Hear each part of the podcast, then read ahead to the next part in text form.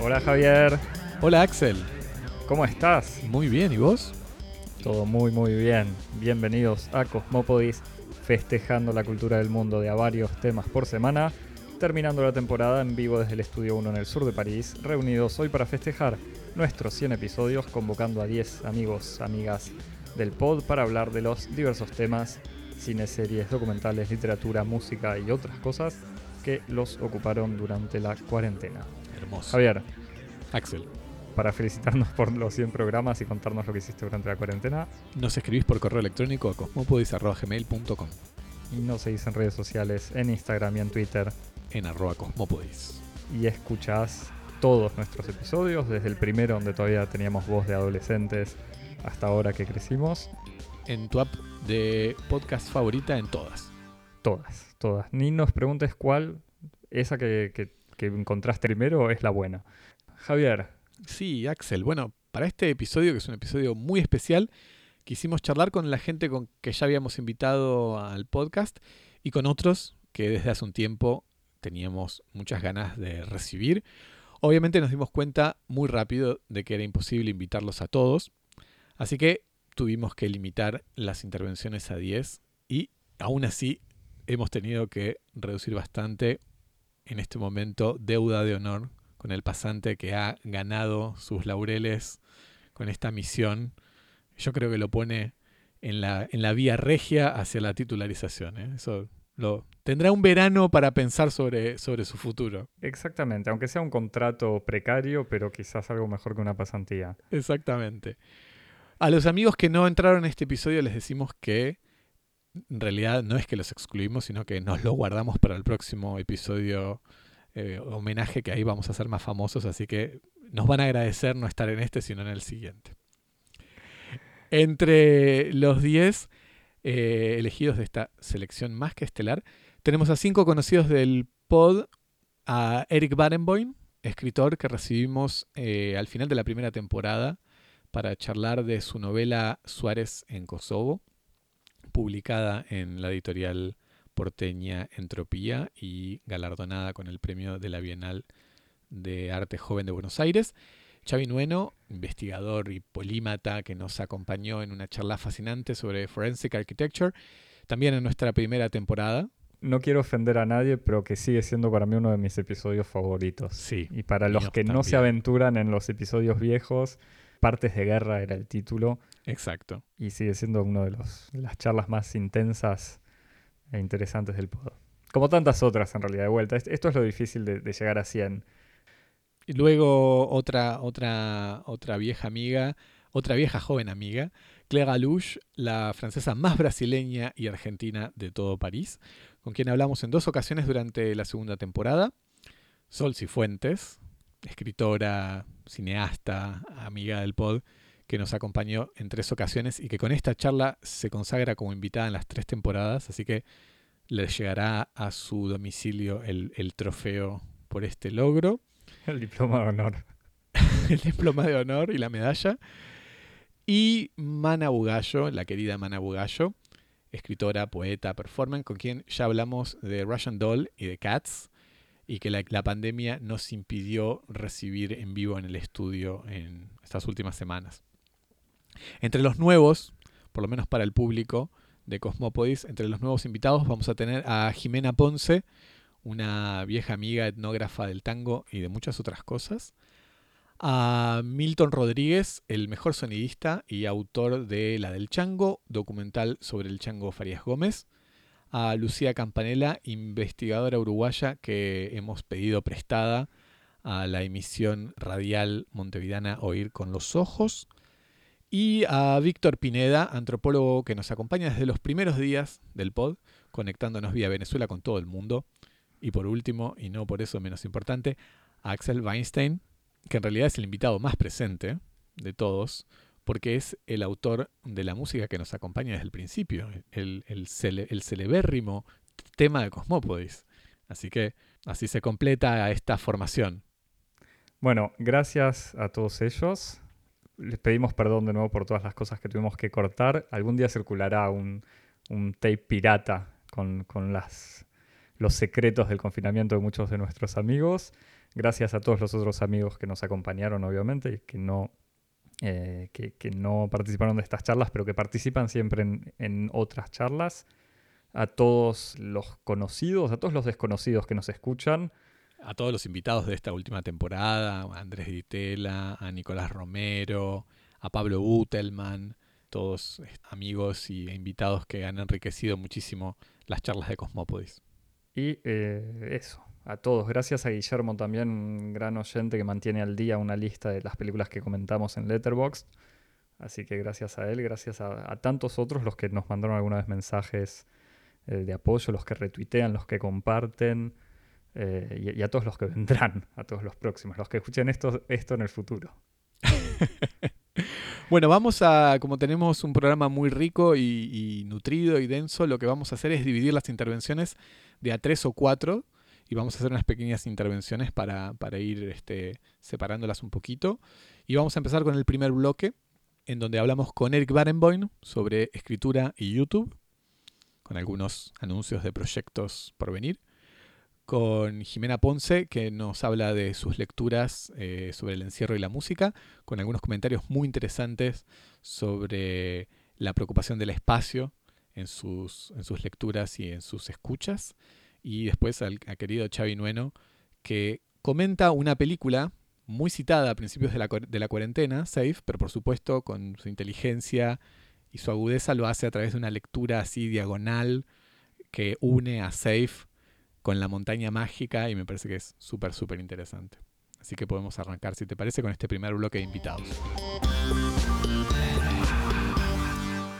Bueno, lo tenemos entonces a Eric que vuelve a, a Cosmópodis después de un tiempo, así que muchas gracias Eric por estar con nosotros. ¿Cómo estás? ¿Cómo estás, Javier? Yo estoy muy bien, eh, acá totalmente en cuarentenado. Muy bien. ¿Dónde, de, eh, ¿Dónde estás? ¿Dónde estás pasando tu cuarentena? En este momento estoy en Brooklyn, en Nueva York, el epicentro estadounidense de la pandemia. Eh, sí, sí, sí, estoy acá en Nueva York. Eh, acabo de revisar, la última es que, bueno, cuando yo estuve en el programa fue. Sí, contanos el, dónde, el ¿en qué anduviste episodio... desde que nos vimos? Claro, eso fue el episodio 26 de la temporada 1 del 20 de julio del 2018. Bueno, mi vida eh, cambió bastante. Eh, como dos meses después, mentira, un mes y una semana más tarde me vine a vivir a Nueva York hice una maestría de escritura creativa que eh, termina esta semana. Ah, bien. Así que. Vos sos de los que, cambió, de los que dicen que todo. están beneficiados por la pandemia para sentarse a escribir. Yo, eh, sí, sí, eh, qué sé yo, eh, yo ya tenía como un método de escritura bastante sólido y estricto eh, desde hace como un año, así que en algún punto la pandemia eh, me dañó emocionalmente, pero, pero, pero no no es que escribí menos. Bueno, mejor. Escribí peor. sí, sí, escribí distinto, no sé. Escribiste menos bien. Es, es, escribí menos bien, podría decirse. Sí, sí, como yo venía escribiendo muy bien y ahora es como menos muy bien. bueno, Eric, Eso. ¿cuál Así fue que... la obra que marcó tu cuarentena? ¿Qué Contanos, ¿qué leíste, qué escuchaste, qué, qué recordarás? Bueno, es, es, es como una, es una pregunta eh, un poco abierta. ¿Qué recordaré esta, de esta cuarentena? Hay un, eh, varias cosas. En primer lugar, como, voy a arrancar como por la, la versión más culta y elegante, de, de como la, la, versión más cosmopodis. Por favor, tengo, después ¿sí? nos aflojamos. Primero, eh, primero hacemos una... así, mantenemos las apariencias y después nos aflojamos hice como un recorrido por varias pelis de Añez Bagdad que, que oh, en algunos casos había visto muy por encima cuando estudié cine y, y, como era un, era un adolescente irresponsable. En realidad no era adolescente, era más grande que adolescente, pero qué vergüenza. Pero el caso es que tengo un recuerdo muy, muy preciso. Yo no había visto eh, Visage Village uh -huh. eh, y tengo un recuerdo muy preciso de estar eh, preparando un guiso que, que habría de durarme como una semana eh, y estar viendo la película mientras, mientras preparaba este guiso. Y efectivamente ese guiso es, es uno de los momentos grandes de, de la cuarentena para claro, mí. Es un buen recuerdo Por ende, de como que la, es totalmente cuarentena. Recomiendo mucho más eh, las playas de Añez, eh, me gustó más. Eh, yo sinceramente solo había visto fragmentos y la vi entera. Una película hermosa, una de las ah, favoritas del pod también. Sí, es como, ¿cómo puede ser que no la haya visto entera antes? Qué vergüenza. Así que perdona a toda la gente. Se la recomiendo vean las playas de Añez porque está buenísima. Bien, como bajando en la escala de, cultura, la verdad estuve viendo mucho YouTube en los momentos de desesperación y específicamente un programa como un concurso de juegos inglés. Este programa se llama Taskmaster, que es como se, reúne, se junta cinco comediantes y se les entrega consignas, tareas, ¿no? Y es como, bueno, tienen que comer una sandía en un minuto, tienen ah. que tratar de, eh, de, pintar un autorretrato con los ojos cerrados, como son juegos así, y graban esas pruebas y después como hacen chistes al respecto. No sé, lo miro porque me divierte el humor inglés. Después estuve viendo mucho un canal de ajedrez en YouTube, porque estuve jugando mucho al ajedrez online para distraerme. Soy malísimo, pero estuve viendo mucho un canal de un, de un croata que lo que hace es analizar eh, como grandes partidos del ajedrez.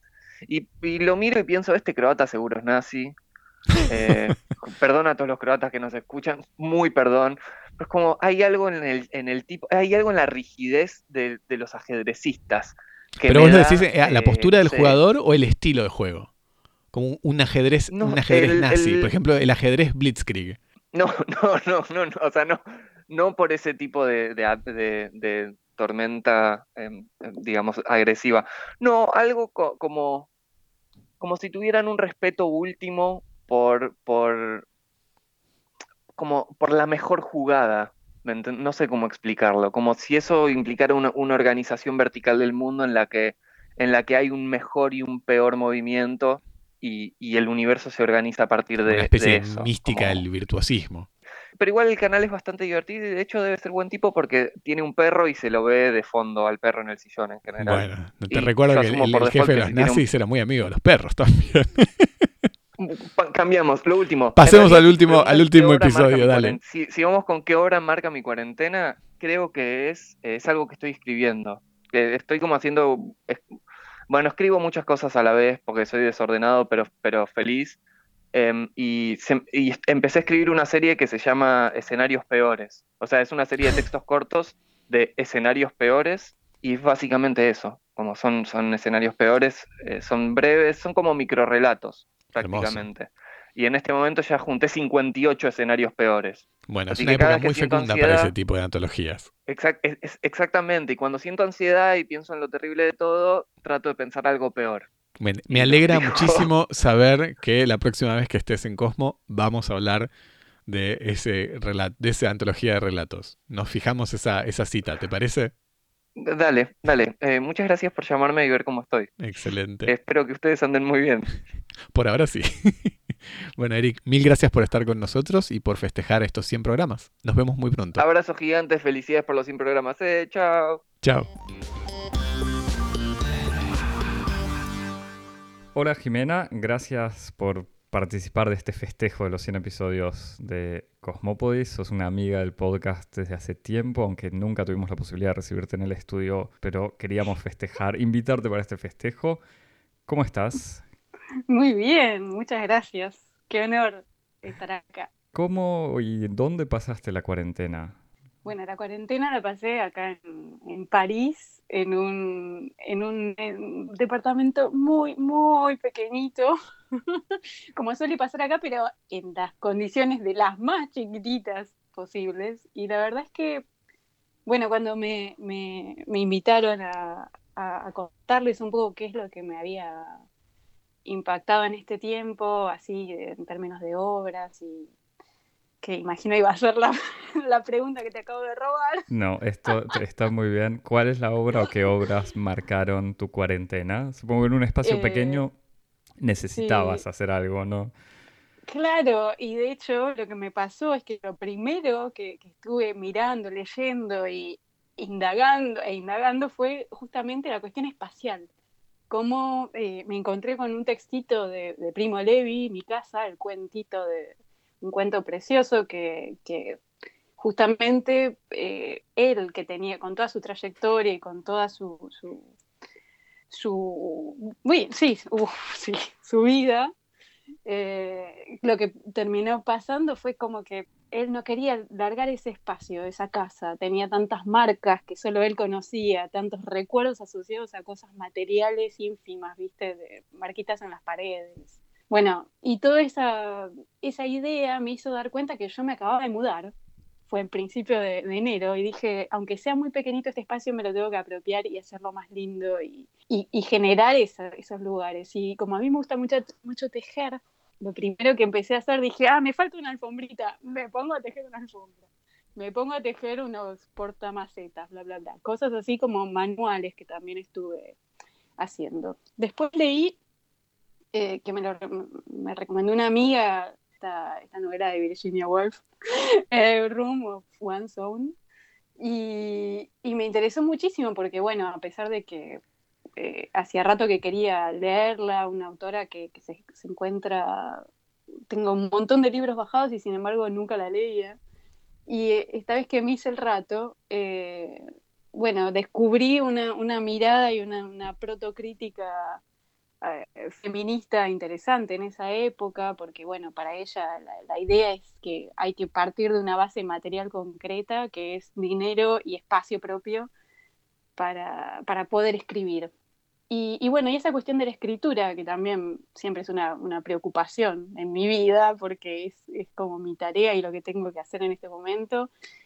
Y me llevó también a, indagar, siempre estoy mirando videos eh, de escritores, siempre estoy tratando de buscar cómo, cómo es que ellos recomiendan meterse a escribir y bueno, y, aunque es un poco quizá controversial, eh, pero Paul Oster tiene un, muy lindo videíto sobre cómo él piensa la escritura y bueno, disponible en YouTube, es muy, muy fácil de acceder. Y, igual te hago una pregunta, ¿pudiste escribir? Me costó un montón y de hecho, ¿sabes qué me pasó? Que la atención, mi nivel de atención se hizo como muy corto, entonces lo único que podía producir eran, de hecho le conté a mi director esto, no puedo producir textos bellos de más de una página. o sea, si te hiciste poeta, de antropóloga a poeta. Claro. es que te juro, y empecé a escribir cartas, y empecé a escribir eh, cosas como esa, reducido en, en tamaño. Y todo lo que yo empecé a consumir también, de hecho empecé a mirar muchos cortos, y también es como que algo que, me, que en Cinear, Cine.ar, de hecho, hay un montón y están re buenos, eh, producción argentina que, me interesa destacar. Y había uno, un corto, que era una, en realidad es una miniserie, se llama París, de, con Rafael Spregelburg, que está, muy linda. Y ese, qué sé yo, fue como quizá la puerta de entrada para mí, para, para empezar a ver otros cortos y, cosas que también me, me encantaron. Eh, después siempre hay, una hay un costado en mí que es un poco como infantil en algún punto y que me divierte de encontrar y, la belleza en, por ejemplo, en libros de niños, libros con, bueno, y hay uno de la dibujante Isol Pimienta que es precioso y que está disponible y se llama Secreto de Familia, de Fondo de Cultura Económica, y me pareció precioso. Bueno, y también eso me empujó a revenir el dibujo. Así que es como que todas esas cosas pequeñas, cortas, chiquitas, que me, llevaban quizás a, no solo a, lo que yo tenía que hacer, como bueno, a tratar de escribir, pero si no, me, empecé a, permitir también hacer ese tipo de actividades más manuales, más, más eh, expresivas eh, y, bueno, no sé, y contrastar con eso. Después, una música que me acompañó mucho este tiempo y que quiero eso también. Te quería preguntar la música, pues sé que sos eh, muy musical.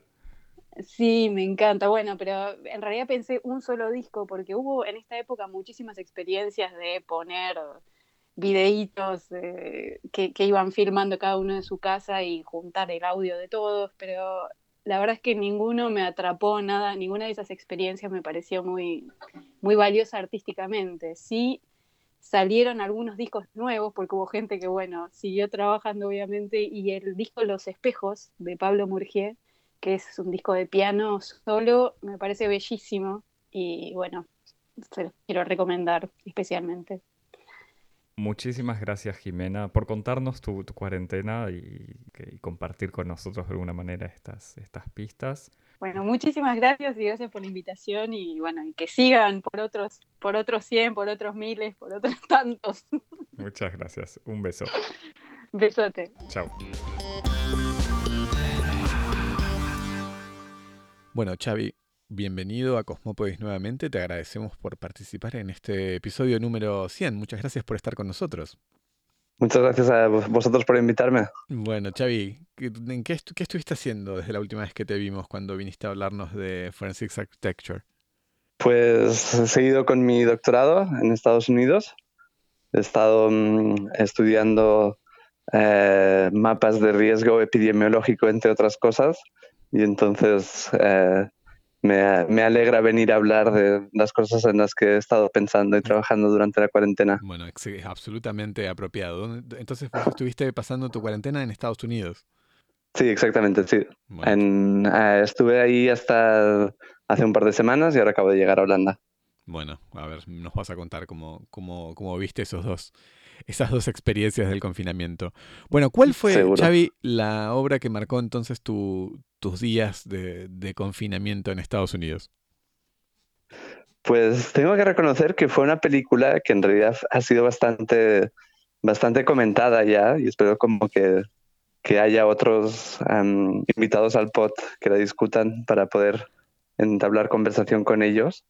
Pero es la película Safe de Todd Haynes y justo la vi al principio de la cuarentena, cuando todavía teníamos ganas de encontrar obras que nos dieran como marcos explicativos para lo que estaba sucediendo, ¿no? Es, interesante que señales eso precisamente, que es como marca un, momento de la cuarentena que fue el comienzo.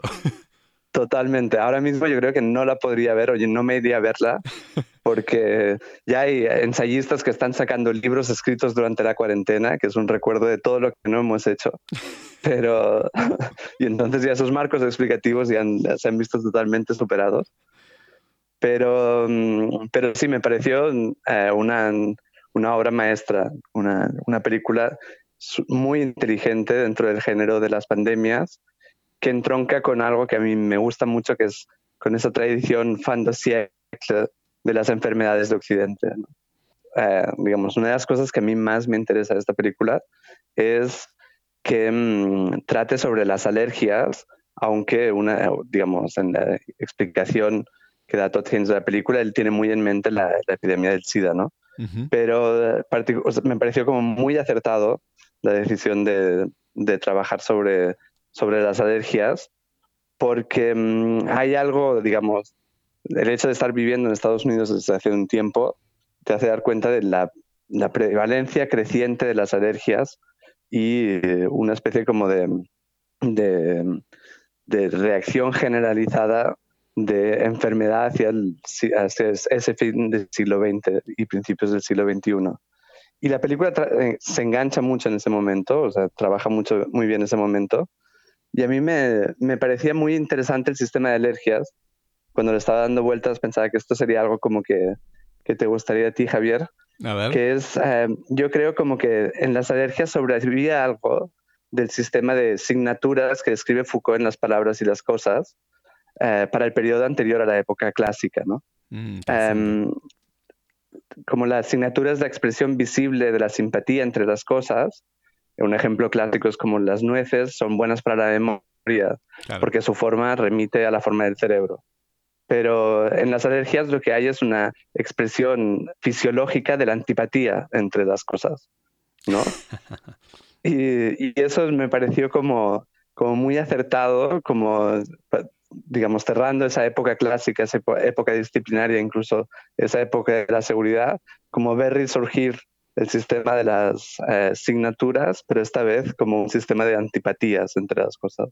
Y algo también como creo que uno de los hechos que más me fascina de esta película es todo el trabajo de desciframiento que realizan los personajes, especialmente Julianne Moore, para entender lo que le está sucediendo, ¿no?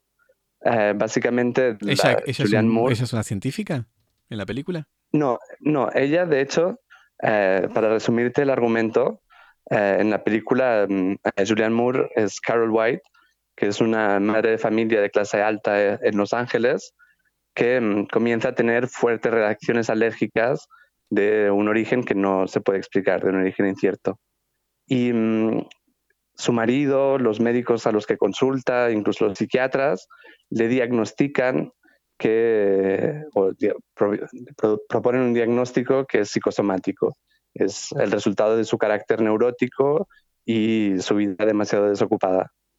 Pero ese diagnóstico no le ayuda en nada a Julianne Moore en la película. Y entonces empieza a indagar por su cuenta eh, cuál es la razón por la, que, por la que está teniendo estas reacciones tan virulentas. Y un día, eh, de forma casual, encuentra un cartel con la pregunta precisamente de si te está enfermando el siglo XX.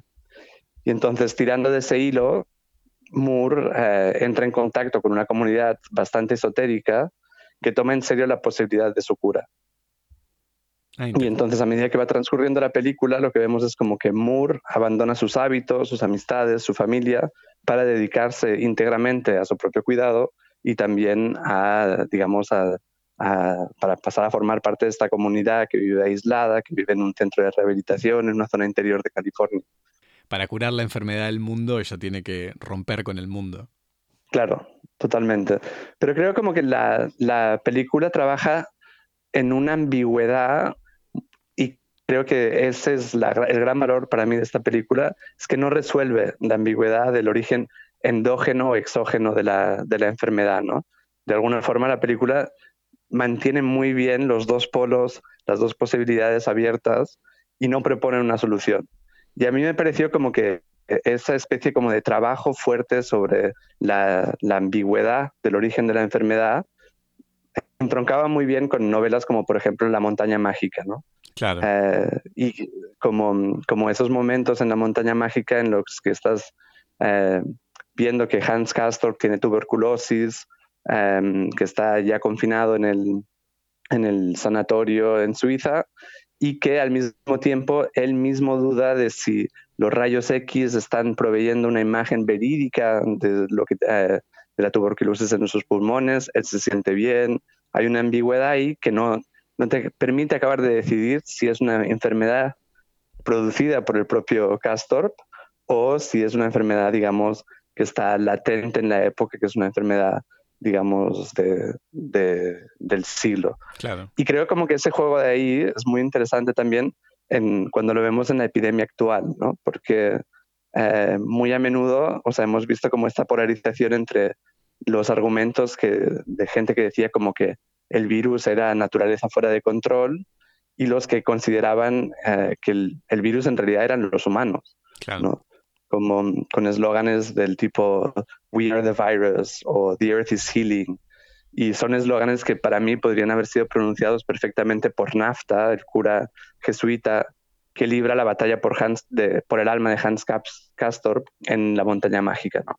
Como esa especie como de pesimismo cultural profundo que considera que eh, como pues eso, como que la enfermedad no es un producto fisiológico que se pueda racionalizar, sino que es algo que está que es el resultado de, una condición específica del, siglo. Claro, y que además le da como esa especie de marco interpretativo sublime a la epidemia o a la enfermedad de, de producir al mismo tiempo la sensación de estar abismándose frente a la catástrofe y al mismo tiempo eso que estuvimos viendo en estos últimos días de la fascinación con estas imágenes de los canales de Venecia con el agua transparente, los cisnes, los animales volviendo a las ciudades, como una especie de casi de mm. deseo de autodestrucción de asistir al, fin de la humanidad. Total, totalmente. Y pienso como que si uno, como recuerda el argumento de la montaña mágica, uno de los temas de la montaña mágica, que es esta batalla por el alma de Hans Castorp entre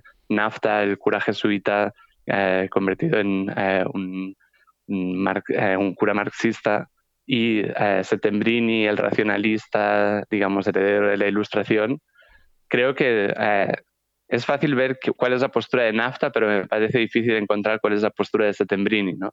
Y de alguna forma yo estaba pensando como que el Settembrini de la epidemia es Bruno Latour, porque es el que... porque de alguna forma, aunque no deja de ser como el que siempre ha batallado contra esa herencia ilustrada de la división entre lo natural y lo cultural, no deja de ser cierto que las explicaciones más racionales que podemos encontrar para el virus hoy en día es precisamente las que, las que escribía Latour ya en los años 80 cuando escribía sobre las bacterias y Pasteur y lo que, digamos, ha desarrollado a lo largo de toda su carrera. Bueno, me encanta, me encanta que terminemos en, esta nota y en, y en esta conexión muy, muy interesante y pertinente entre la película de Haynes y, la montaña mágica. Vamos a ver, la montaña mágica, además también es un, libro que está ahí como en, en, la, en la bisagra entre el siglo XIX y el siglo XX, con toda la experiencia de la guerra. Vamos a ver cuál es el nuevo siglo XXI que se abre tras este confinamiento, ¿no? Totalmente, sí, sí. Yo creo que, mm, que mm, ya pronto llegarán los periódicos polacos que llegaban al final de la montaña mágica y que anunciaban el comienzo de la guerra. Bueno, vamos a, vamos a hacer el balance de esas, de esas noticias en, en el próximo programa que te recibamos a vos, Xavi, para seguir hablando de esto y nos vas a contar un poco de tus estudios sobre los mapas de riesgo. Dale. Súper, muy bien Javier, muchas que gracias muy bien. tenerme. Estoy muy contento que estés, que estés, en Europa y no estar en Estados Unidos, que te tengamos de vuelta por aquí. Perfecto, un abrazo grande, chau chau. Bueno, muchas gracias a Eric, Jimena y a Xavi por compartir sus experiencias del confinamiento. Vamos a escuchar ahora a Clara Lush sobre las pepitas rescatadas del Cinema Real, festival anulado por la pandemia, a Milton Rodríguez sobre sus descubrimientos de cine del tardo franquismo y sobre el futuro de la creación post-confinamiento, y a Lucía Campanella sobre sus descubrimientos de series. Debo decir, habla de una de las series más recomendadas y que por fin alguien me presenta con argumentos para mí justos. Me gustó porque es como un, pequeño ejemplo de cómo se hace bien crítica. Hay un momento donde ella va a decir, te recomendaron esta serie, pero te la recomendaron. Qué pena que te la recomendaron por las peores razones. Es un comentario que me gustó mucho. Y al final termina sobre, con una lectura sobre la censura. Vamos a escucharlos. Hola Claire, muchas gracias por volver a Cosmópodis después de nuestra charla sobre el Festival de los Tres Continentes y sobre cine brasileño. ¿Cómo estás? Bien, muchas gracias, Axel. ¿Cómo, ¿En qué anduviste desde que nos vimos la última vez en Cosmópodis? ¿Y cómo pasaste o dónde pasaste la cuarentena? Qué pregunta. Vamos a hacer un record con la otra vez y con la última vez y el cine brasileño. Y empecé la cuarentena en Brasilia, que me parece que es una ciudad arquitectónicamente prevista para hacer cuarentenas. Agradezco a Nimeyer y Costa, eh, pero bueno, por motivos de fuerza mayor tuve que volver en plena cuarentena, que volver a Francia y fue muy, muy, muy extraño hacer una escala de, no sé, seis horas en el aeropuerto de San Paulo completamente vacío. ¿Y qué obra o qué obras marcó o marcaron tu cuarentena? Mm, entonces, es una pregunta muy difícil que intenté resolver con una elección que claro va a ser una elección muy puntual. Eh, hubiera podido ser varias otras cosas. Al mismo tiempo siento que como eh, había como un, estado de recepción de las obras, eh, por mi lado más que todo cinematográficas, muy de de una ansiedad, una necesidad de ver cosas para como volver a sentirse conectado con lo que existía afuera y lo que ojalá existiera afuera todavía. Pero muchas veces el, hecho de como ver películas sola, de verlas en las condiciones de la pantalla, que todo se, se aglutine en la misma pantalla de computador, hace también que muchas veces las películas no tenían el, el, valor que tienen de verdad, o como a mí me costaba mucho conectarme. Eh, era como más una forma cinefage, cinéfaga. Cinéfaga en el sentido de, que comías cine, de consumías, pero sin, sin saborearlo, de alguna manera. Más para sentirme como viva, sentir que había otras personas que existían en la pantalla y estuve como muy sorprendida de repente, sentirme conectada con emociones muy fuertes con una película que descubrí gracias a la plataforma de cine documental que se llama Tank, que es muy, muy buena, y cómo suspendieron el, el Festival de Cine Cinema du que es un momento clave de esta época del año para descubrir películas y como todos sabemos que un festival de cine no es solo como una máquina para ver películas, es realmente un espacio-tiempo muy valioso para poder conectarse con nuevos pensamientos, nuevas creaciones. Y bueno, la, la, suspensión del festival fue muy abrupta y la decisión de poder como de localizar la competencia en la plataforma TENC fue me parece una buena elección porque de cualquier modo, bueno, ojalá se puedan ver las películas en pantalla grande en otro momento, pero también me parecía muy cruel después de tanto trabajo de programación de dejar todo y no mostrar nada. Entonces estuve como muy sorprendida de estar profundamente impactada y conmovida por un mediometraje que, que, ganó un premio que, que se llama Don't Rush de Elise Florenzi y Marcel Tchurkovsky que son dos videastas franceses y que hicieron varias películas en Grecia. Y este corto mediometraje, porque son unas, unos 50 minutos, eh, es un retrato de un chico que está como completamente apasionado de la música repetico y que está aislado en un departamento escuchando música y difundiéndola por una radio pirata que no se entiende bien. Y toda la película es una inmersión en la noche con esta elección de músicas, de canciones de Rebetico. Y es extremadamente hermoso porque es realmente una, una forma de compartir desde la soledad y desde la oscuridad que tenía mucho que ver con el confinamiento, pero que también es un modo de, de pensar el cine o la creación cinematográfica en el encuentro desde la escucha y no desde la mirada. Y me parecía muy, muy interesante, más que todo porque es una inmersión extremadamente sensible y muy, muy sutil. No hay un dispositivo de cine que sea pesado. Estamos realmente escuchando lo que le está ocurriendo a este chico, que él está, él mismo está atravesado por un montón de historias y escuchamos la música y las elecciones a través de sus oídos, de su capacidad de articular las canciones.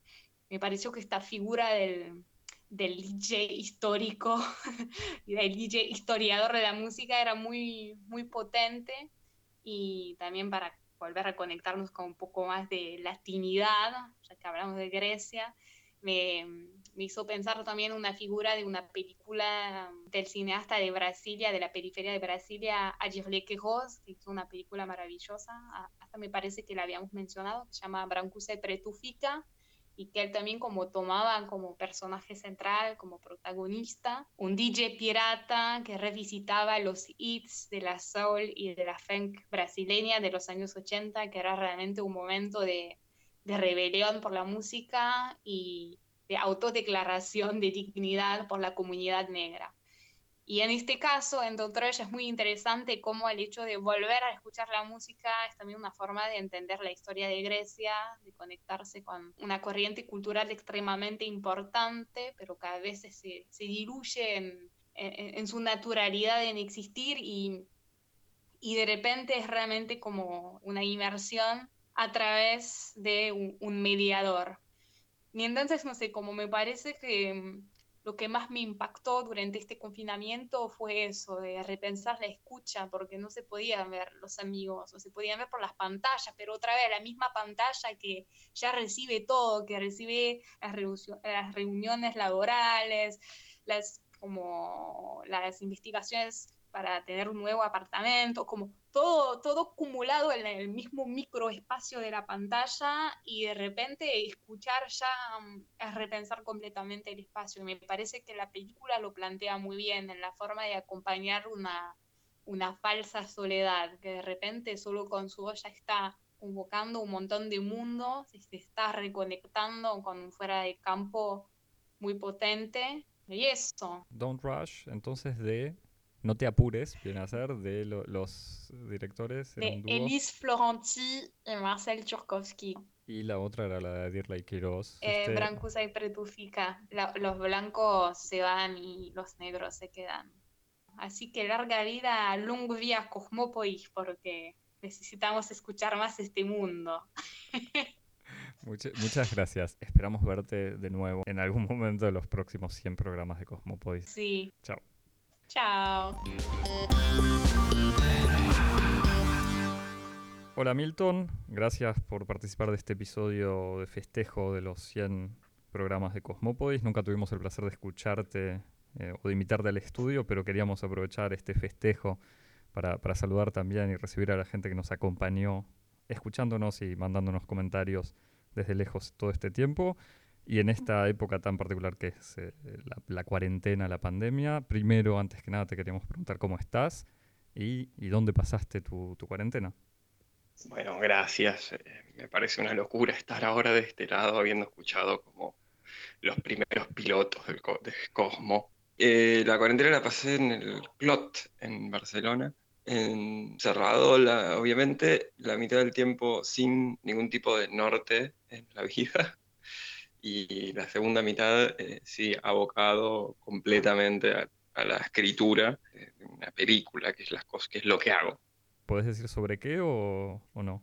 Bueno, eh, creo que de ahí viene a donde vamos, porque es una película que tiene que ver con el cine español de los 60s y principios de los 70s. Y fue ese cine en gran parte de lo que estuve consumiendo durante esta cuarentena para crear un poco este otro proyecto, para alimentar este otro proyecto. Eh, el cine rodado en España, no necesariamente el cine español eso también nos incluye un montón de spaghetti western. Y eso fue fuerte lo que estuve viendo, que a la vez es hermoso, porque yo no soy para nada un experto de cine español, no estudié en España, no tengo ni idea.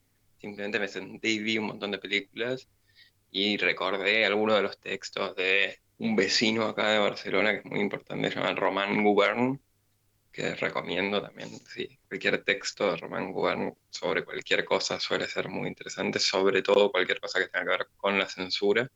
Y estuve viendo películas de los 60 y principios de los 70, o sea, todo el tardo franquismo y no de la transición, que es, como todos sabemos, en el 75 muere Franco, pero en el 69 ya Franco determina que Juan Carlos I va a ser eh, su, su sucesor y como desde el 66 que cambia el ministro de Cultura hasta el 69 podemos empezar a hablar de esta etapa, que es la época de las películas que vi yo también, algunas anteriores también, pero, pero por ahí.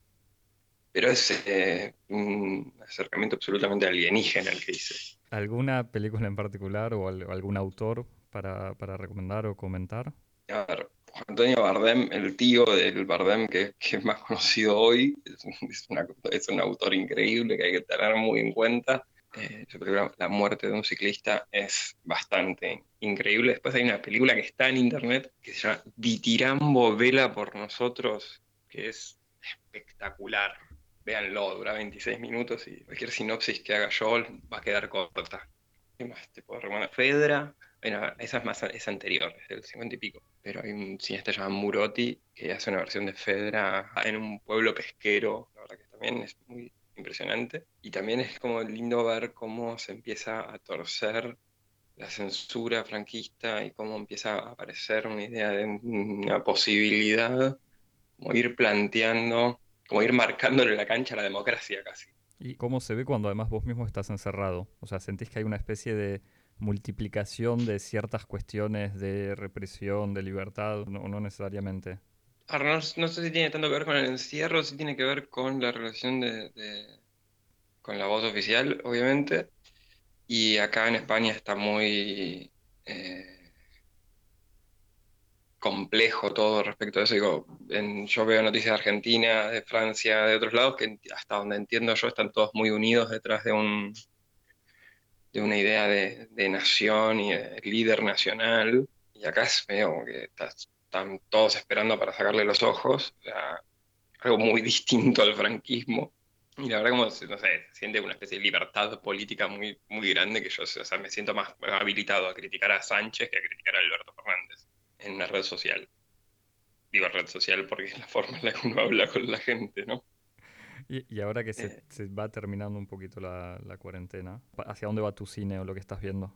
Hay una necesidad de, salir, sí, hay una necesidad de filmar que, que tiene que encontrar sus vías de posibilidad eh, hay necesidad de producir, que tienen que encontrar sus vías de posibilidad, su, su,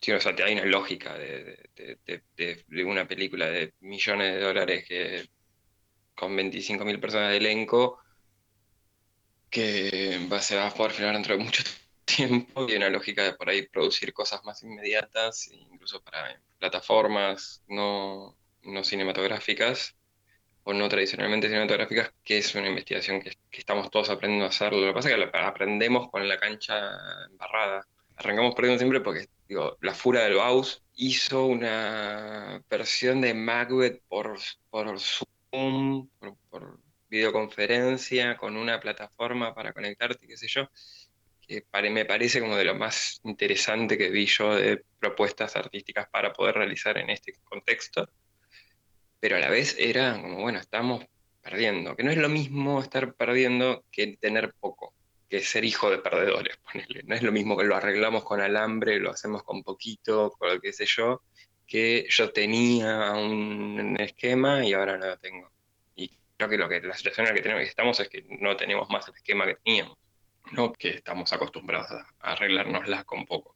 Vamos a tardar mucho en entender cómo hacer un cine confinado, un teatro confinado, bueno, Milton, muchas gracias, muchas gracias de nuevo por haber eh, respondido. Gracias a por, el espacio, espero haberlo usado muy mal. Lo, usaste perfecto, porque alguien se tomó el trabajo de editar todo lo que dijiste. Ah, muy bien, gracias al pasante. Fuerte abrazo. a tu tela. Hola Lucía, gracias por participar en este festejo especial de 100 episodios de Cosmópodis. Hola Axel, ¿cómo estás? Gracias por invitarme y felicitaciones por el aniversario. ¿Qué obra o qué obras marcaron tu, cuarentena? Bueno, tuve un poco de suerte de, que yo no soy una persona que esté muy pendiente de series y cosas así, entonces como tenía eh, recomendaciones antiguas para ponerme a tiro y una de esas recomendaciones bastante antigua, era eh, la de ver la serie de Wire, y entonces empecé a mirarla, este, y todavía estoy en eso en realidad. Creo que una de las grandes cosas que tiene esta serie es que no es una serie que te, que te impulse a, mirar un capítulo atrás de otro como un enajenado. Esa cosa que hacen muchas series actuales, ¿no? De que tienen como una especie de. que te van apretando hacia, hacia mirar el siguiente episodio y después, tipo, te diste cuenta que miraste siete episodios juntos y no tenés muy claro ni qué fue pasando porque argumentalmente igual no pasó nada durante varios capítulos. Este, en cambio, me parece que una de las cosas que tiene buena de Wire, que es una serie de HBO que empezó en 2002 y terminó en 2008, es que narrativamente es súper densa y está bien, bien organizada, sin tratar al espectador de estúpido, por lo que miras un capítulo y te quedas recontento, no, no tenés que, no te impulsa a ir corriendo a, mirar el siguiente porque te quedaron, sea, no, abusa el cliffhanger ni, esa cosa de dejarte siempre queriendo saber qué está pasando hacia adelante, sino que más bien querés saber qué está pasando en el momento. Eh, el encadenamiento de las acciones no es necesariamente súper obvio y entonces bastante parte de, los, del capítulo, no sé, por lo menos mi experiencia es que me lo paso preguntando como qué está pasando acá y no tanto qué va a pasar. Y eso es una experiencia diferente, por lo menos, de las series del, formato Netflix, ¿no? Que estamos más quizás acostumbrados porque es más fácil. ¿Sabes qué? A mí me, recomendaron la serie muchas veces y hay dos argumentos o dos elementos que me, que, me alejan de la serie. Uno es la cuestión policial y yo sé que vos me vas a dar algún argumento interesante. Eh, esa cosa a mí las series con policías ya me ponen de mal humor. Y la segunda es el, aspecto sociológico. Todos me dicen, uy, es una serie sociológica. Y eso no sé si en sí es un, elemento que, me interese. Ah, claro, sí, te, la han vendido de la peor manera, me parece. Eh, es una serie, es un, show sobre policías, esto seguro. Eh, pero es casi tan, creo que en ese sentido también la, atención narrativa está dividida de una forma súper equilibrada entre, el bando de los policías y el bando de los traficantes, para llamarle de alguna manera. Y en realidad lo, más interesante de eso es que no se diferencian mucho, no se distinguen, no, se distinguen en términos este, de sus acciones. Este, es más, tienen bastante más estatura moral, eh, bastante más ética los, algunos traficantes que, la mayor parte de los policías. Entonces eso como que también, sí, es, hay policías, eso está, está bastante claro, pero, mm, ¿cómo decir? No va sobre ellos. De hecho, una cosa que es como contraintuitiva respecto de las series es que la, la, gran investigación que llevan a cabo y todo, todo, una especie de trabajo policial en torno a cosas siempre les queda como truncado, no, no logran terminarlo y eso tiene su parte interesante, ¿no? Eh, y por supuesto que no hay eh, buenos y malos, no hay maniqueísmo en la presentación de los personajes, por más que sí, claro, uno tiende más a ver al, team policías que al, team traficantes, pero te diría más, sí, y sin, sin ser sociológico, me parece que, no sé, ahí sociológico parece un poco casi que una mala palabra, ¿no? Em, la representación, la manera en la que están construidos los personajes este, del grupo de los traficantes es hasta más cuidada eh, en el sentido de que son más gente. Eh, tenés como más acercamiento a, sus, sentimientos, más exploración de las dificultades, de las contradicciones, que lo que pasa con, los propios policías. En ese sentido, el team policías queda medio como en segundo plano, incluso te diría. Y una cosa que me parece que está buenísima para una serie de esa época, ¿no? que es de los, los, este, los, tempranos 2000, es que tanto en el, en el grupo policías como en el grupo este, traficantes hay como eh, se integran de forma súper natural sin que haya ninguna cosa como, mira, te estamos mostrando esto. Eh, qué sé yo, personajes homosexuales, personajes que están en una cosa así como de fluidez de género, que no sabes muy bien al principio si son hombres o mujeres. Entonces, como frente a tanta serie que, que tiene como esa cosa re políticamente correcta, de que te van a poner, viste, una, una, lesbiana que además es negra y que además es policía y que además estudia, no sé, que sentís que son personajes casi que armados sobre la base de una lista de, de lo que debería ser bueno mostrar, al contrario, ves como personajes que tienen como mucho más carne y que dentro de eso, yo qué sé, tienen parejas que son de su mismo sexo o, no sabes muy bien si son chicas o chicos durante un rato. Este, y eso me, parece que es como inteligente. Es más, está, está, de menos tener que remarcarlo, en verdad, pero es como que veo tanta, tanta serie que, que, que parece hecha como con trazo grueso respecto a esas cosas que, que bueno, que igual vale la pena decirlo. Y después contarles que son cinco temporadas las que se hicieron. Yo voy viendo, estoy viendo la cuarta recién, así que no puedo tampoco dar una mirada completa, pero también como que junto con esta, esta especie de perro y gato de policías, poli, y ladrones, hay, hay como otros ámbitos, ¿no? Se va abriendo siempre hacia, hacia otros ámbitos de la Todo esto sucede en Baltimore, por otra parte, y se va como armando hacia, hacia otros este, espacios de, la vida social de la, ciudad, hacia el ámbito político, hacia el ámbito educativo, eh, hacia el ámbito periodístico. Y lo interesante, por ejemplo, es que los, malos, los, los, traficantes al lado de, los, de los desarrolladores inmobiliarios, de los políticos, son como unos niños de pecho. Otra cosa, lo que yo eh, diría como al principio a alguien para comentársela, más que lo sociológico, más, que lo de policías qué sé yo, diría que es una serie que tiene como un re buen sentido del humor. Es, es cómica, sin, sin caer en, en, pavadas. Hay algunos personajes que sí que tienen como más esa función de comicidad. Pero nada, como siempre, siempre hay como una cosita ahí en el, en el, de base que es como una visión un poco distanciada, irónica que, hace que, que, no sea un dramón, ¿no? Que también creo que hay como un abuso del drama en, las series que, a mí me, me molesta.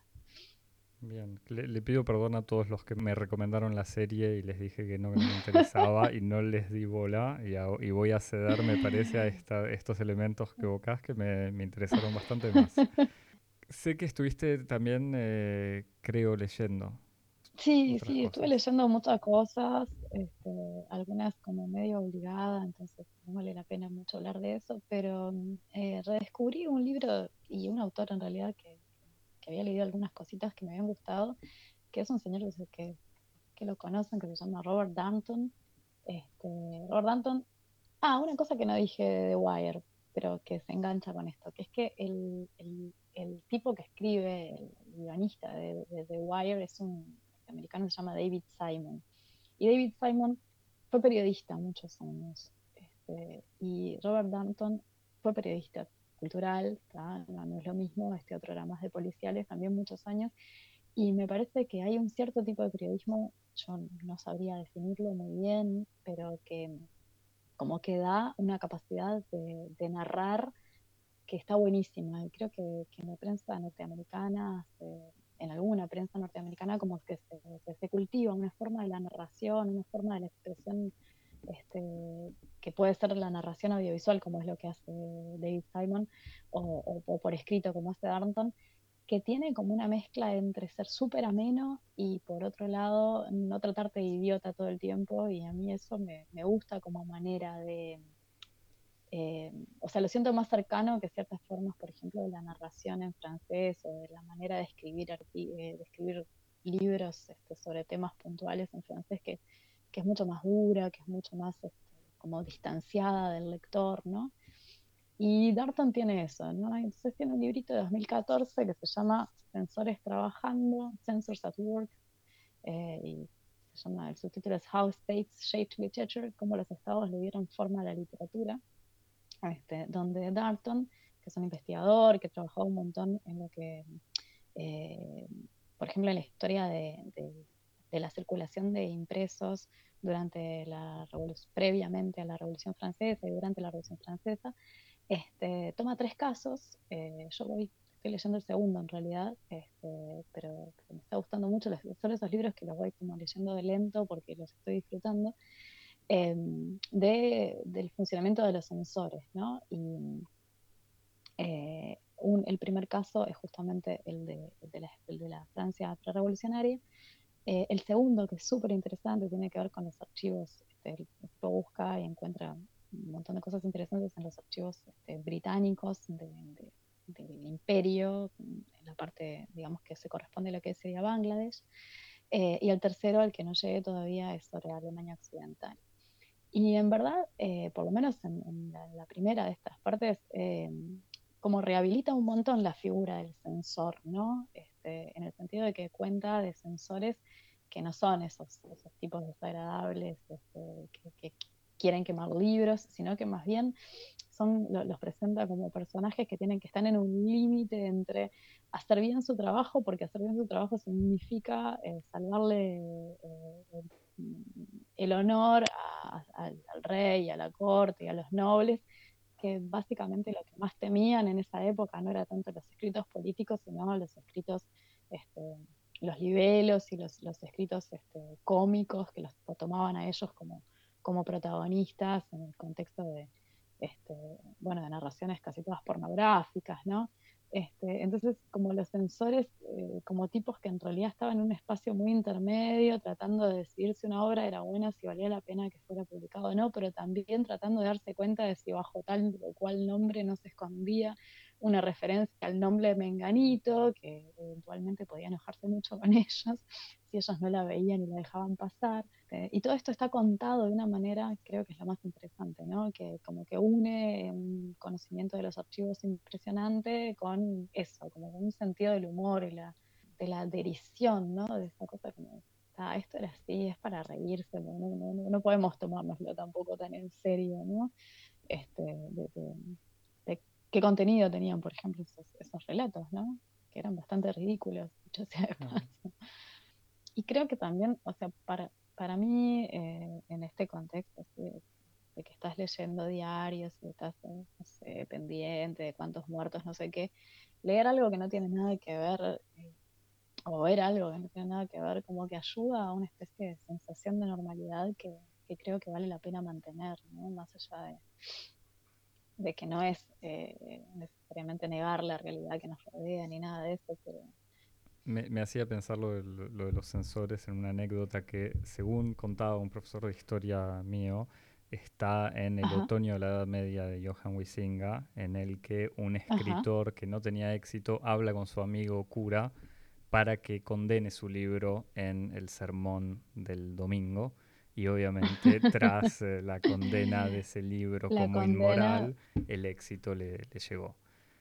Bueno, sí, es que de alguna manera uno piensa que esos, esos libros este, que, se condenaban y esos libreros que eran condenados son cosas que no valen la pena, pero y, un poco de leer hoy en día.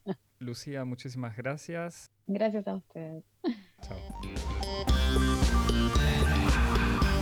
Bueno, muchas gracias a Clara, a Milton y a Lucía eh, por, su participación. Y ahora pasamos a la última parte de nuestras entrevistas de festejo. Tenemos una charla con Víctor Pineda, que nos va a hablar sobre cine y la relación del cine con las ciudades. Eh, especial con, Nueva York. Luego hablamos con Sol Cifuentes, que nos presenta un capítulo más de sus aventuras en el descubrimiento de Barcelona, eh, a través de su lectura de uno de los grandes éxitos de las librerías catalanas en este último tiempo.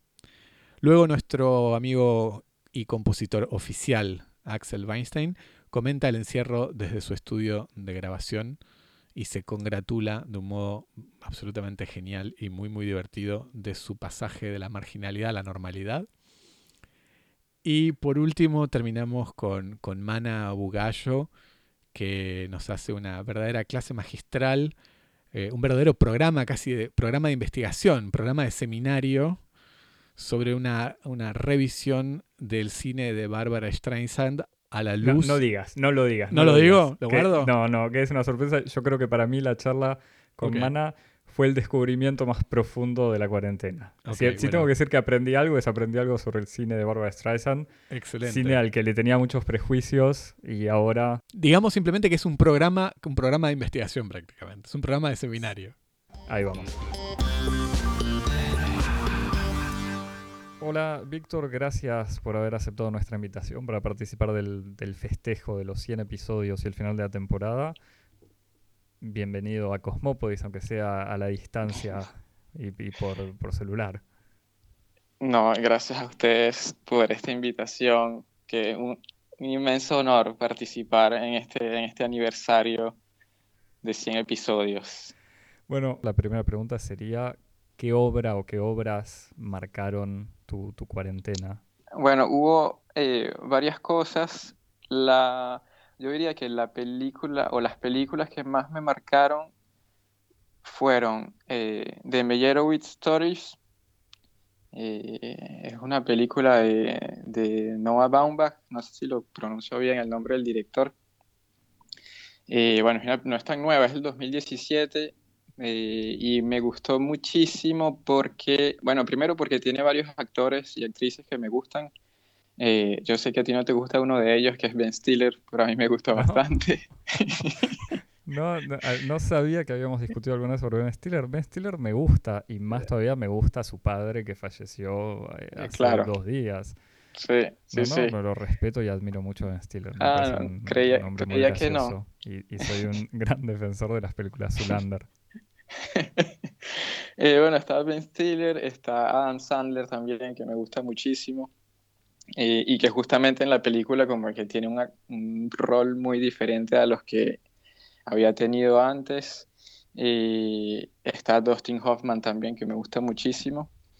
Y eh, la razón por la que me gustó muchísimo fueron dos principalmente. La primera es que es una película que, bueno, es la historia de una especie de familia clase media, eh, judía pero no practicante, cuyo papá, que es Dustin Hoffman, es un, escultor retirado que alcanzó cierto capital eh, simbólico en el mundo del arte, pero que bueno, ahora está como que olvidado de la escena principal. Y bueno, una especie de, de tragicomedia sobre las relaciones entre este papá y sus tres hijos, que son eh, bueno, Adam Sandler, Ben Stiller y una hija que no, recuerdo ahora el nombre. Eh, y eh, me gustó muchísimo porque toda la película es en Nueva York Y es una de estas películas que me dio la impresión de que está muy vinculada con la ciudad, como que te da la sensación de que las cosas que pasan en Nueva York solo pueden pasar en Nueva York. Y es como que con un montón de detalles ligados a la ciudad, eh, a la geografía de la ciudad, pero también como que al movimiento cultural eh, de la ciudad, no solamente el movimiento cultural artístico, pero sino como que gestos muy sencillos.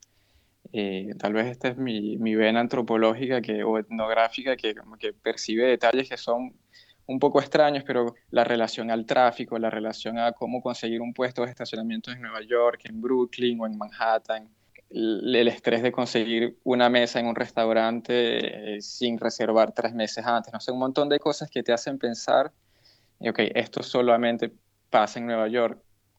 Y me gusta como que esa especie de, de, imaginario que tal vez yo nunca he estado en Nueva York y tal vez, tal vez no es para nada así, pero te hace sentir eso, que es una película muy vinculada a la ciudad y te hace pensar que ese, ese tipo de historia solamente puede pasar en esa ciudad. Lo, que decía sobre la ciudad me parece que habiendo hablado más con neoyorquinos sobre esta dimensión, esta relación entre Nueva York y el cine, me parece que la ciudad se construyó una imagen casi en, no, no en, en, espejo con el cine, pero hay una especie de retroalimentación donde la ciudad alimenta al cine y el cine alimenta a la ciudad y casi que la realidad neoyorquina parece salida del cine y el cine se alimenta.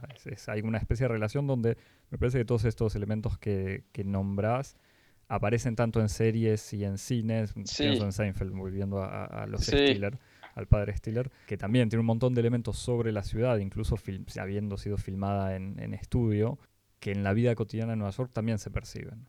Entonces mm, tiene, hay, hay una especie de frontera rara entre ficción y realidad con la ciudad y el, y el cine. Sí, e, exactamente. Es como que a mí me da la misma sensación también cuando veo las películas, por ejemplo, de, Spike Lee eh, o, algunas películas de Woody Allen también, que es como que una relación muy íntima a la ciudad y que si has vivido en Nueva York o vives en Nueva York, tienes como que un vínculo casi hasta sensorial o emocional con los detalles que te muestran en la película. Yo hace poco vi Le Pont du Nord de Rivet y que es una película que no, no, tiene nada que ver con el realismo de la ciudad de París, pero es una hermosa película para ver la ciudad. O sea, una de estas películas que yo no sé, catalogaría como películas para geógrafos urbanos o antropólogos urbanos, como en otro nivel, también una película no realista, Invasión, de Hugo Santiago. Es una película donde la ciudad está filmada de una manera hermosa y en Le Pont du Nord hay algo similar, o sea, muy alejado, pero donde uno ve la ciudad y casi que vive la ciudad y donde toda la película sucede en la calle, eh, pero incluso sin buscar un realismo sobre la ciudad. Ya, Así que son películas que te recomiendo a vos y a todos los oyentes ya que estamos. bueno, muchísimas eh, gracias. Muchísimas gracias a ti por, por esta llamada y por invitarme a participar en, en esta fiesta, la primera, de, la primera de muchas. Muchas gracias y saludos. Chao. Hola Sol, ¿cómo estás? Hola Javi, ¿qué tal? Bueno, muchas gracias por, unirte a la invitación de, para festejar los 100 programas de Cosmópodis. No lo puedo creer. ¿En qué, en qué anduviste desde la última vez que nos vimos? Eh, bueno, desde la última vez eh, estuve, bueno, estuve en Francia la última vez que nos vimos que hice una residencia artística con una amiga, con un proyecto de, BD, y, el plan para este año era íbamos a hacer otra residencia en Luxemburgo que nos habían invitado en el mes de abril, pero bueno, eso fue uno de los planes que quedó un poco inconcluso. Eh, así que bueno, estamos esperando ver si efectivamente para octubre, que nos pasaron la fecha para, nos dijeron, bueno, de la idea es hacerla en octubre, así que veremos cómo está todo para poder retomarlo. Bueno, esperemos que Pero básicamente sí. puedas retornar al, circuito europeo de las residencias. ¿Dónde pasaste tu cuarentena? En Barcelona, en mi casa. Eh, por suerte no me agarró en viaje, así que bueno, lo pasamos acá, que, dentro de todo es, eh, tenemos una terraza. Muy importante. Cada metro cuadrado al aire libre, sí, vale hoy. Bueno, ¿y qué fue, cuál fue la obra que marcó tu cuarentena, Sol? Bueno, em, hace poco leí una, novela, eh, tenía una novela, una de las cosas que hice de la cuarentena fue agarrar todos los libros que tenía en mi biblioteca sin leer esos que uno compra optimistamente, optimista diciendo sí, en algún momento voy a encontrar el, tiempo para leerlo y, no lo hace. Tal cual, así que, bueno, leí una novela, yo ya leí algunos libros en, catalán, pero bueno, esta era una novela que tuvo mucho éxito, que se llama Yo soy aquel que va a matar a Franco, que sería, bueno, soy el que va a matar a Franco, yo soy ese que, que mató a Franco. Y, bueno, es una novela ubicada en, la época del franquismo. Y bueno, eh, me encantó por varias razones, pero fundamentalmente porque mm, el personaje, el protagonista, es, un, es una persona muy apasionada por el catalán y luego con una pequeña búsqueda entendí que su autor, que es eh, catalano-francés, es nacido en Francia, pero del, del, lado, bueno, la parte de, la, de Cataluña francesa. Es un gran defensor del catalán. Y, bueno, y eso está presente en, en, todo el libro, cómo se va entrelazando el recorrido de este, este protagonista, que es un nerd de, de, las letras y un apasionado del catalán y, bueno, trabaja de, corrector, que se, ve inmerso en bueno, tener que irse al exilio y, y a combatir y, todo el tiempo está presente como las diversidades lingüísticas y la, mirada de este, este personaje eh, que, está muy anclado en, lo que es la, bueno, en la lengua catalana, que es un tema que como justamente he trabajado también en mi historieta, es algo que me, como que me resonó mucho. Además es interesante porque es un, un, corrector también, entonces que tienen esa relación tan especial con, como con la, la expresión y la norma, ¿no? Totalmente. Y después algo bastante más gracioso que me pasó con esta novela es que, bueno, yo tengo como una especie de, laguna importante respecto de la guerra civil española. Y bueno, es una Ucrania. Y cuando te faltan algunas referencias históricas, se dificulta. Entonces, eh, hubo un momento en el que yo estaba muy inmersa en la novela y, realmente creía que todavía no se había separado de, de lo que es el, el trazado histórico. Claro. Y, empecé a buscar, porque era como, wow, todo lo que pasó. Y bueno, no, había bastante más de ficción de lo que, de lo que yo pensaba. Pero fue un momento hermoso porque durante un par de días permanecí en esta historia, en, ese, en esa historia paralela de transcurrir histórico, donde, por ejemplo, eh, bueno, ya ni me acuerdo, pero una parte de Francia había sido cedida a España. Y, y bueno, y tantas cosas más. Y, y bueno, durante varios días, hasta aclarar con un poco de investigación, eh, yo permanecí en esa temporalidad alternativa que proponía el libro. es, un, extraño y, excitante descubrimiento al mismo tiempo del catalán y de la historia española. Totalmente. Eh, sí, así que bueno, fue, fue bastante divertido por razones, no solamente eh, las razones de, la, escritura, sino de la propia recepción del libro. ¿Cuándo fue publicada la novela? Es bastante reciente, el año pasado circuló mucho, estaban todas las librerías, todas las bibliotecas, yo soy bastante visitante de bibliotecas acá, creo que es 2018. Ah, está bien, claro. Eh, algo así. Es bastante, sí, es bastante reciente, había ganado un premio de la lengua catalana, quizás aquí lo dice, premio San Jordi, bueno, sí. premio más catalán, probablemente no lo haya. Y bueno, y estaba eso, muy, muy por todos lados la novela esta, y para catalán tenía que elegir una novela para leer para las clases de catalán.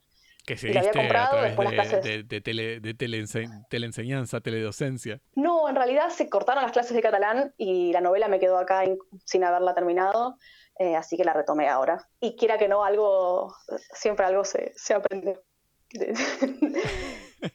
bueno, buenísimo, Sol. Muchas gracias por tu, por tu reseña. Entonces, eh, yo soy el que mató a Franco de... De Joan Huis Muy bien. Bueno, Sol, muchas gracias por pasar. Un besote. Muchas gracias. Ustedes y felicidades. Chao. chau, chau.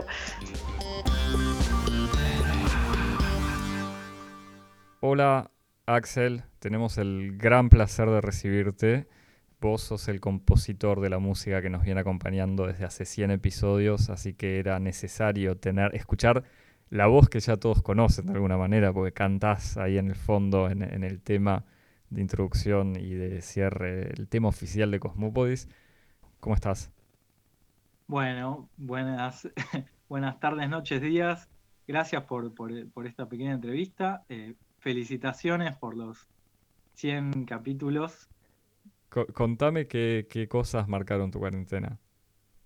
Digamos, de la mano de esto, me parece que vino algo interesante que es darnos cuenta que la mayoría de nosotros trabajamos totalmente al pedo eh, y somos totalmente prescindibles, ¿no?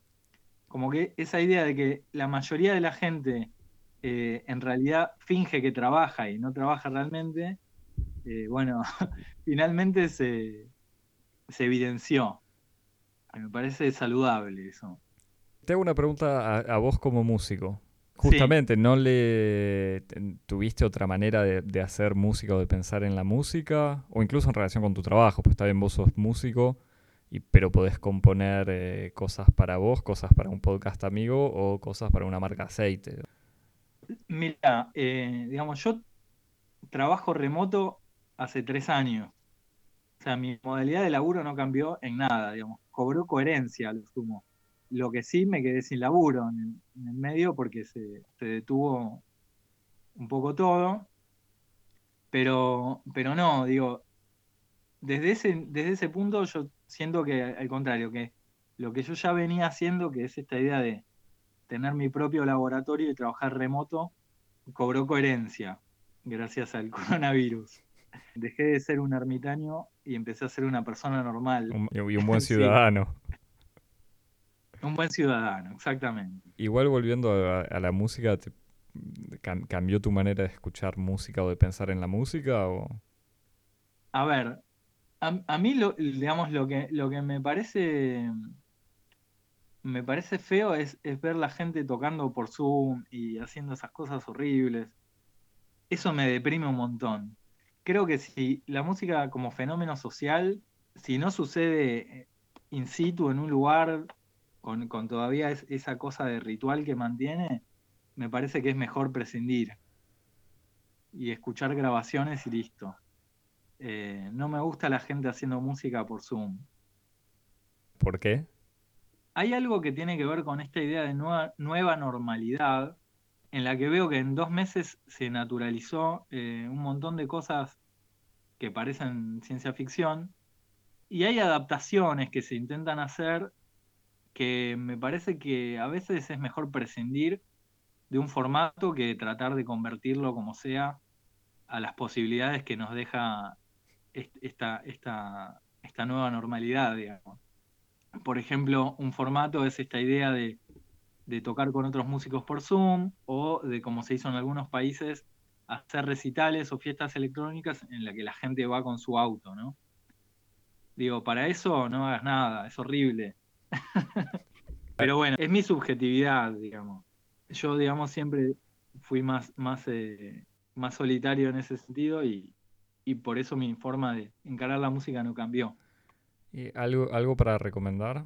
No, la verdad que no, no, no, tuve descubrimientos en, musicales en esta, en, esta etapa. Lo que sí me empezó a pasar y que quizás tenga un poco de ver con esto que digo, pero a, nivel series y cine y demás, es que me cuesta mucho ver series que no sean de ciencia ficción eh, o películas, porque en donde veo que la gente se junta y va a un bar y va de un lugar al otro, digo, no, esto, esto no es realista. Entonces, me resulta muy difícil entrar en la, en la ficción cuando se ve muy, muy cercana a esta idea de, de las cosas como eran hace un tiempo. Entonces me, me la ciencia ficción. Bueno, Axel, muchísimas gracias por, participar del festejo. Axel Weinstein, héroe eh, y autor de, nuestro tema, gracias por acompañarnos en, cada episodio. Bueno, bueno, desde ya el agradecimiento es mío, estoy muy contento de haber podido participar. Eh, me alegro de estar sonando siempre con ustedes. Un abrazo. Gracias. Hasta luego. Hola, Mana. Estamos muy contentos de recibirte para este episodio número 100. Gracias por estar con nosotros. Muchas gracias, muchas gracias por haber hecho estos 100 episodios hasta ahora. No, gracias a vos. Gracias a vos por, por, gran podcast. por haber venido y estar con nosotros hoy. ¿Cuál va a ser la obra que vas a haber recordado que te acompañó en estos días tan extraños de cuarentena? Yo la cosa que hicieron las personas, o sea, yo estoy viendo contenido de ahora, pero no tanto, eh, lo que decidí hacer fue eh, hacer como una retrospectiva casera de las películas que dirigió Barbara Streisand Barbara Streisand es una de las personas más influyentes en mi vida. Tengo las uñas largas por Barbara Streisand. Barbara Streisand tiene las uñas largas porque cuando era chica ella ya sabía que iba a ser una estrella. Y la madre le dijo, tenés que estudiar eh, como para, ¿cómo se llama? Mecanografía, como para tipear, para ser secretaria, por si no te sale lo de ser actriz y estrella. Y ella dijo, bueno, pero se dejó las largas cosa de no poder tipear. Como es un, alegato, un alegato eh, político, las uñas largas. Entonces, bueno, decidí ver tres películas que dirigió, las tres películas que dirigió ella. Ella dirigió estas tres películas, más todos sus especiales televisivos y también dirigió mucho de la televisación de sus, o de la grabación de sus shows en vivo.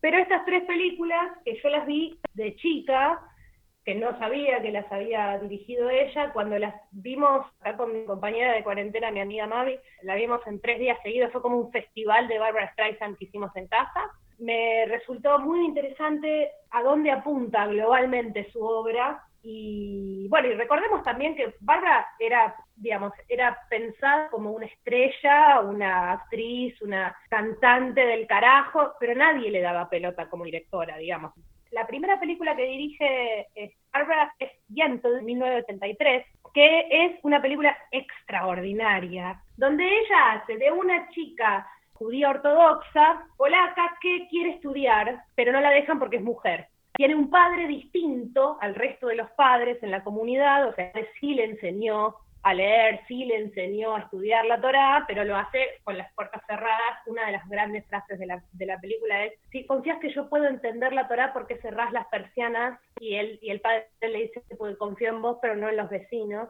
que me parece como divino. Y es una película que, en donde ella, cuando se muere el padre, se disfraza de varón para entrar en una escuela y estudiar la Torah y tener una educación. Y se arma un triángulo amoroso con su compañero, que es Mandy Patinkin, que es otro, yo no les puedo explicar el amor que tengo por Mandy Patinkin. ¿Vieron eh, em, Princess Bride? My name is Inigo Montoya. Sí, claro que sí. Ah, bueno, ese es Mandy Patinkin. Ese es Mandy Patinkin, que incidentalmente es una de las estrellas de Broadway más importantes de la historia. La cuestión es que eh, la película entonces se arma un triángulo amoroso muy divertido, pero muy trágico también, entre Barbara, que está enamorada de Mandy, Mandy, que está enamorado de otra, y esa otra que está enamorada de lo que ella piensa que es el varón, ah. Barbara Streisand. Claro. Bueno, es extraordinaria la película. Hay un par de cosas divididas, que es que la película está basada en un musical de Broadway que se hizo también, pero estaba pensada para una chica de 26 años y Barbara ya tenía 40. Razón por la cual nadie la quiso dirigir, aunque ese era como su proyecto, su bebé, entonces ella decidió hacerlo ella, que es como de armas tomar, como es Barbara Streisand. Sí, fábula queer, antietarista, todo. Total, total. Y una de las cosas más lindas es que la película es en realidad un musical y aunque Mandy Patinkin es uno de los mejores cantantes que hay, la única que canta Barbara. Genial. Tiene una de las mejores canciones del mundo que se llama A Piece of Sky, y icónica Papa Can You Hear Me, que es tipo todos los chistes vienen de ahí. Y bueno, y nada, y ella tiene 40 y Mandy tiene eh, 30, aunque hacen de la misma edad y hacen de jovencitos. Para mí es una de las películas icónicas porque es una interpelación a la masculinidad que en realidad es una es un toque que se repite en toda su obra como directora. Este, en este caso es bueno, nada, para mí hay un paralelo entre ella siendo directora por primera vez y el hecho de que se tenga que disfrazar de varón para estudiar y cuánto te tenés que masculinizar para que te den pelotas si sos este, mujer o disidencia, o everything in between. Y bueno, es, es, es, es como, bueno, si Tutsi tuvo eh, arrastre y, relevancia porque era un hombre que se hacía pasar por mujer para poder tener un empleo que tipo no pasó nunca en la vida de nada, nadie, nunca necesitó disfrazarse de mujer para tener ventas en ningún lado. En el caso de ella es como invertida esa cosa, pero tiene sentido. Hay una hermosa relación que tiene Yel, o sea, Barbara Streisand, con la otra piba, con la que se termina casando para hacerle la gaucha al amigo Mandy, en donde ella trata de enseñarle, Barbara Gentle trata de enseñarle a esta otra mujer que ella tiene derechos y que puede estudiar y que tiene que aspirar a más, y se hacen muy amigues, y esta mujer se termina enamorando de Gentle porque es el único varón que la trata bien. Claro. Bueno, esto fue en 1983. En 1991, Barbara dirige una película extraordinaria y minúscula en el sentido de su universo de estudio, pero enorme para mí emocionalmente, que es El Príncipe de las Mareas. No le voy a decir The Prince of Tides, porque esta película se estrenó en el 91 y yo los nombres de estas películas me llegaron en castellano a mí. Así que es El Príncipe de las Mareas, como mi mamá, Brilla tú, Diamante Loco de Pink Floyd, o Déjalo ser de los Beatles. Entonces, El Príncipe de las Mareas, protagonizada por Nick Nolte Ah. y Barbara Streisand, retrata la historia de un tipo, un chabón bien chabón, del sur de los Estados Unidos, este, que era coach de fútbol americano, que va a Nueva York a regañadientes a hablar con la psiquiatra de su hermana después de que su hermana quiso suicidarse. La psiquiatra es Barbara Streisand. La película es otra interpelación a la masculinidad muy distinta. No sé si es si spoilear o no spoilear. Bueno, hay Sí. una situación muy traumática, hay una situación muy traumática que vive Nick Nolte. La película transcurre entre el presente, donde Nick Nolte tiene que hablar con esta psiquiatra para ayudar a su hermana, y el pasado, que está relatado en flashbacks, sobre su vida en, un- en, una, en una casa violenta. Y hay una situación muy violenta que vive este pibe, es una situación de abuso, es una escena que está filmada de una manera muy cruda, muy cruda. Quizás puedes pensar que es rosa el golpe bajo, pero para ser el 91, o sea, para una, una época en donde no se retrataban esas cosas, me parece que está bien retratada esa situación de violenta y de abuso. Y hay toda una reacción de Nick Nolte, del personaje de Nick Nolte, cuando está contando eso, que es para mí es rarísimo ver a un varón contando una situación de abuso en pantalla este y qué y cómo configura la, la, la personalidad de un varón y qué es lo que se espera del varón cuando cuando tiene una carga, tiene una historia tan pesada que en realidad es una historia que comparten un montón de varones, pero a diferencia de lo que hemos hacer para las mujeres eh, y la apertura que quizás hay en 2020 sobre contar casos de abuso y que ya todo el mundo sabe que hay un montón de mujeres abusadas, bueno, hay un montón de varones abusados. Y esto es en el 91, y esto es Nick Nolte, que es un actor que se presenta, o sea, e- el personaje y el actor se presentan como, viste, personas que todo lo pueden porque lo tienen todo a favor. Varones heterosexuales, cis en, la, en, la, en el paisaje hollywoodense de los noventas. Pero bueno, pero en el caso del Príncipe de las Mareas me parece bastante eh, importante que tenga ese physique du rol el, el protagonista, porque la verdad es que lo que tenés que ver es a ese chabón con esa mandíbula, con esa con ese humor defensivo, con ese me llevo todo por delante, contando que fue abusado de chico y contando, este, descubriéndose a sí mismo, diciéndolo en voz alta, ¿entendés? A una persona que con la que él quizás no hubiese tenido relación, una, una, una este, psiquiatra judía de Nueva York, él odia Nueva York, hay como toda una cosa ahí de que él detesta la ciudad y, y qué sé yo, que está, que está muy buena.